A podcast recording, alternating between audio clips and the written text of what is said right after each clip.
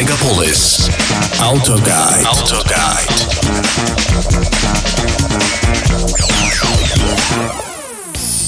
А вы обратили внимание, как за последнюю пару лет сильно изменились корейские автомобили? В лучшую сторону, внешне. А что внутри? Сегодня в первой части программы мы это узнаем на примере одной популярной модели. Во второй части я расскажу вам, что обслуживая машину в новогодние праздники можно не только хорошо сэкономить, а иногда даже и заработать деньги. Это «Автогайд», ваш гид по миру автомобилей на радио «Мегаполис» 89,5 FM. Эм. В студии Макс Руби. Здравствуйте. Год назад я ездил на Илантре. Не знаю почему, но тогда показалось, что это практически лишенная эмоций машина. Нет, она отнюдь неплохая, но ты на ней просто ездишь из точки А в точку Б. Без столики удовольствия и драйва. Настолько, что за месяц эксплуатации я ни разу не включал в этом автомобиле музыку.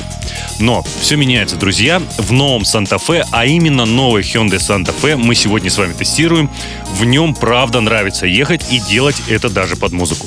Помните, я говорил, что с появлением Genesis в машинах корейского производства появилась душа. Теперь она перекочевала и в свой родительский гражданский бренд Hyundai и Санта-Фе тому неплохое подтверждение. Но давайте познакомимся поближе и начнем с главного, с двигателя. Так что же под капотом? С бензиновыми атмосферниками беда и слезы. Вместе с теми коробками, что они комплектуются, они долго, надежно не едут. Жрут бензин, но не едут. Помню, как тестируя новый Тусон с двухлитровым бензиновым мотором, больше половины попыток обгона фур на трассе заканчивались ничем. Мне приходилось нырять обратно за фуру, потому что при нажатии на акселератор стрелка тахометра улетала к красной зоне, мотор ревел, а скорость не прибавлялась ни на километр.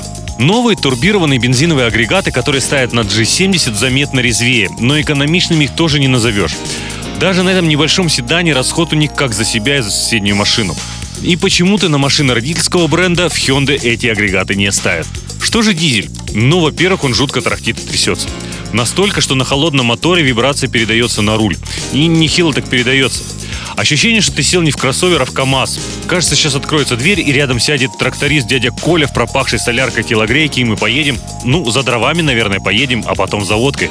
Куда еще можно поехать с дядей Коля в телогрейке, пропахшей дизелем? Так вот о дизеле. В новых корейских машинах европейские дизайнеры, перекупленные у именитых автоконцернов, нарисовали отличные кузова. Даже салоны отлично нарисовали. А вот двигатели не нарисовали. Есть ощущение, что конструкция мотора на Санта-Фе была разработана, если никогда я еще носил пионерский галстук, то все равно даже не вчера. Двигатель шумный, да экономичным его не назовешь. 15-17 город, 9-11 трасса. Столько сейчас расходуют бензиновые силовые агрегаты, например, у немцев. Но, справедливости ради, он хотя бы неплохо едет и позволяет уверенно обгонять. А что там с дядей Коли-то, спросите вы? Да нет, нечего делать дяде Коли с пятнами машинного масла на одежде в этом салоне из весьма неплохих, скажу я материалов. Сочетание мягких пластмасс, металла, кожи, прошитой ромбом. Все очень напоминает Genesis. Опять же, проводя ассоциации, хотелось бы рассказать вам про мою маму. Она у меня замечательный человек, а ввиду того, что живем мы в разных городах, видимся не так часто, как хотелось бы, она по мне очень скучает.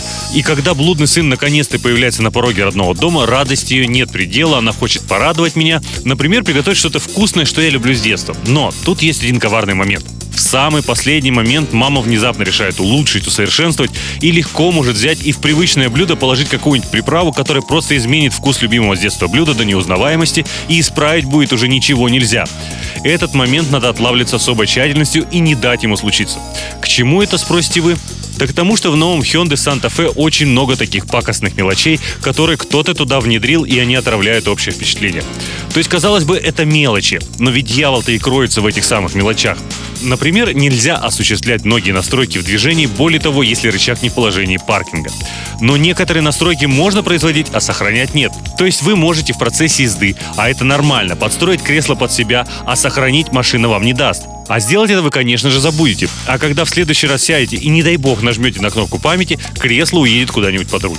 Или же, например, звук и громкость сигналов оповещения систем безопасности такие, что если бы я услышал такое в самолете, я бы подумал, что мы падаем.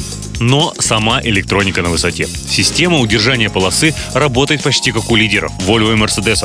Машина не тупо долбится о невидимые преграды, как это часто бывает, а плавно повторяет изгибы полосы.